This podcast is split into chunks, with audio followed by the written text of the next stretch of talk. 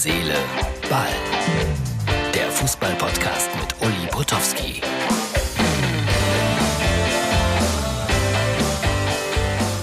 So, Herz, Seele, Ball, Freunde, das ist die Ausgabe für Donnerstag. Die Original Schlafzimmeratmosphäre vom UP. Quarantäne, weggesperrt. Ah, ja, mal gucken. Heute Morgen den nächsten Test gemacht. Glaube aber nicht, dass sich daran was ändert. PCR. Äh, es gibt ja manchmal solche Fälle, wo es dann doch kein Corona ist, aber so eine leichte, leichte Attitüde von Corona habe ich. Also bislang hält sich das alles in Grenzen hier mit äh, leichten Halsschmerzen und ein bisschen Husten und ein bisschen Schnupfen. Ich hoffe, dass ich das innerhalb einer Woche wegbekomme und ich mich freitesten kann. So, trotzdem, äh, hört sich blöd an, aber viel Zeit zu lesen. Ich bin äh, sehr weit gekommen mit dem Buch, das ich euch gestern schon empfohlen habe. Ich mag es immer noch sehr gerne. Und habe dann heute Dinge gelesen wie Magenta ist natürlich der WM-Sender aus Katar. Und äh, Johannes Bekerner wird der Moderator sein. Und Michael Ballack wird der Experte sein.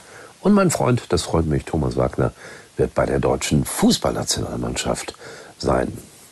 Wie das so wird in Katar und ob das alles so richtig ist, das bleibt natürlich alles noch eine große Frage. Ich hoffe, dass die FIFA mal begreift, dass man Weltmeisterschaften nicht in solche Länder vergeben sollte. Und dem Johannes gönne ich das und äh, ja, meinem Kollegen von Sky, der auch dort einer der Hauptkommentatoren sein wird, Wolf Fuß, dem gönne ich das und die sollen mal alle machen. Äh, aber äh, ist ja immer wieder eine interessante Frage, die auch an mich ständig herangetragen wird. Wie wird man eigentlich Fußballreporter? Was muss man können? Was muss man tun?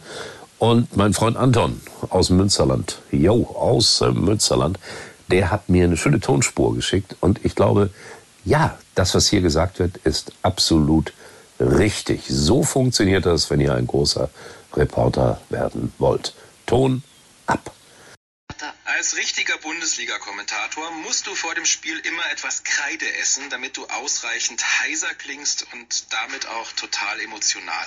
Was für ein Traumpass über den halben Platz! Klinge immer so begeistert und entgeistert, als ginge es um ein WM-Endspiel. Wenn gerade nichts passiert, dann rede halt über irgendwas. Ja, er ist ein Naturtalent, der 21-Jährige, dessen Papa ja auch schon in der zweiten Liga gekickt hat und der übrigens unwahrscheinlich gerne Nudeln mit Tomatensauce isst. Schon kannst du alles. Und in der restlichen Zeit sagst du einfach immer den Nachnamen des Spielers, der gerade den Ball hat und betonst dabei immer die letzte Silbe. Musiala, Goretzka, Sabitzer, Lewandowski und da ist er drin. Ich finde das sehr lustig, weil da ist viel Wahres dabei.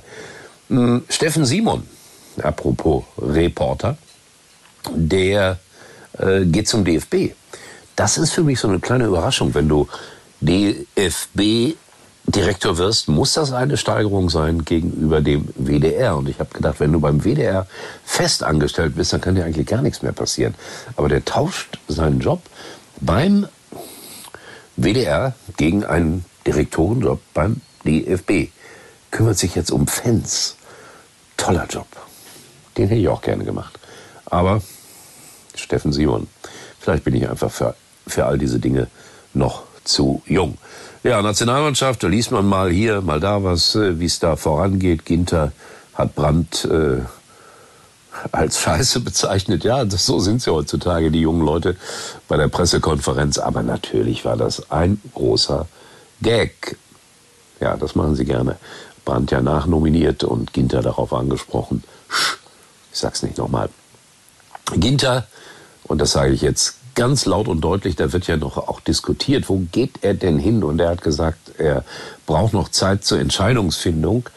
Spricht mit Flick darüber. Ich bin mir sicher, der FC Bayern München wird sein neuer Verein sein. So, ihr habt eine Menge erfahren. Erstens, äh, ja, wie es bei mir im Schlafzimmer aussieht.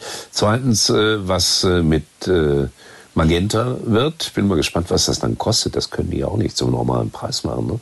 So teuer ist das auch im Moment gar nicht. Aber so genau weiß ich das alles nicht. Und ansonsten würde ich sagen, mal schauen, was die Quarantäne noch so bringt. Ihr seid auf jeden Fall quasi jeden Tag neu dabei. In diesem Sinne, wir sehen uns wieder, erstaunlicherweise morgen. Uli war übrigens mal Nummer 1 in der Hitparade. Eigentlich können Sie jetzt abschalten.